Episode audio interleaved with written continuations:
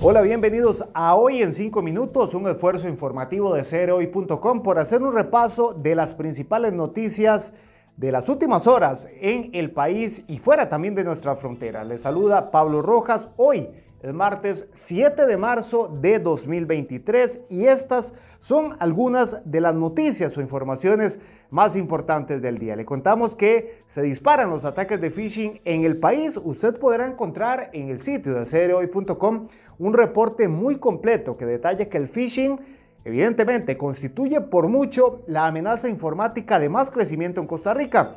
Este dato fue dado a conocer por especialistas de la compañía de ciberseguridad Kaspersky, quienes estuvieron en Costa Rica en una serie de actividades que eh, les permitieron explicar un poco que el porcentaje de phishing asciende al 60% del total de ataques cibernéticos que se reportan en Costa Rica. Esto lo que nos dice es que hay una intención de los cibercriminales de recolectar información de los usuarios a través de contraseñas y números también y cuando lo consiguen asumen que van a obtener acceso al correo electrónico de los usuarios y a partir de ahí perpetran los ataques criminales. Esta información usted la podrá encontrar en el sitio web de crhoy.com. Viene un reporte muy completo con los datos y con la información sobre este tema de la ciberdelincuencia o la cibercriminalidad que está en boga en Costa Rica y que también eh, en los últimos meses ha estado sobre la mesa de discusión y sobre el tapete a partir de los ataques, hackeos que ha sufrido el, han sufrido sitios web del Poder Ejecutivo e instituciones del Estado. También otra información le contamos que despiden a un juez que dejó libre a dos hombres sospechosos de narcotráfico. Los magistrados de la Corte Plena despidieron con un voto de mayoría a un juez de apellidos Mora Herrera, quien dictó un sobreseimiento a favor de dos hombres colombianos, quienes figuran como sospechosos de tráfico internacional de cocaína y que luego de dicha resolución se fueron del país. La resolución contra Mora Herrera fue dictada el pasado 6 de febrero y fue comunicada por la Secretaría General de la Corte Suprema de Justicia el 3 de marzo pasado, es decir, hace pocos días, según un documento que tuvo acceso a este medio. También lo invitamos a que repase esta información sobre el acontecer del Poder Judicial, todas las discusiones que han habido recientemente en torno a sentencias de jueces, a resoluciones judiciales.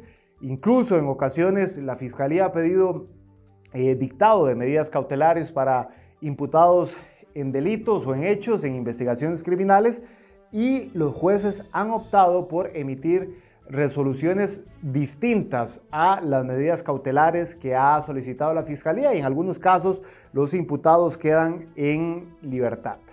También en más informaciones de este día le contamos que una conductora reclama 60 millones de colones a Global Vía, la concesionaria de la Ruta 27, por colisionar contra una aguja de peaje. El hecho ocurrió el año pasado, la, denuncia se puso en febrero de 2022 y se ha venido desarrollando un proceso judicial en el Tribunal Segundo Colegiado de Primera Instancia Civil de San José, en el que la conductora reclama que fue golpeada por una de las agujas que están eh, situadas en los peajes eh, del cobro electrónico de este corredor vial. Ella dijo que producto de la colisión perdió el control de su vehículo, una motocicleta, y que a partir de esto cayó al suelo y sufrió lesiones físicas y morales. Eh, este caso, eh, como lo, lo, mencionamos, está en curso desde el año pasado y ya está para resolución de juez y se espera que sea en las próximas semanas que se conozca si el reclamo es aceptado o no por parte de eh, la juzgadora que está a cargo del proceso. Y por último, también le contamos que crece el número de asesores a los que el exdiputado Otto Roberto Vargas eh, aparentemente le quitó parte del salario. Esto forma parte de una causa contra el excongresista del Partido Republicano Social Cristiano. Ahora acumula cuatro víctimas en vez de una, como cuando inició eh, la investigación que lleva a cargo el Ministerio Público. Esta información también usted la puede cotejar y verificar en el sitio web de crhoy.com.